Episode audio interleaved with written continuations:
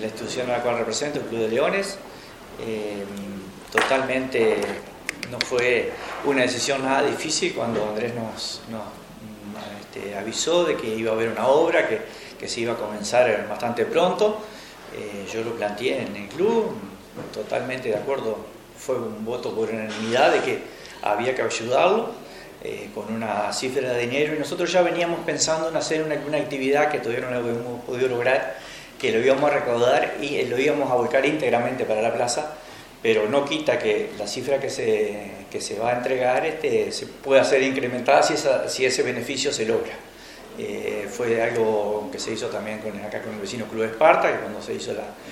la donación de la silla para la piscina, este, fue a través, a través de un beneficio muy importante y bueno, está acá en este momento el, beneficio va a quedar posterior, o sea, se nos adelantó la obra, pero de todas maneras este, queremos dar nuestra, nuestro apoyo en la parte económica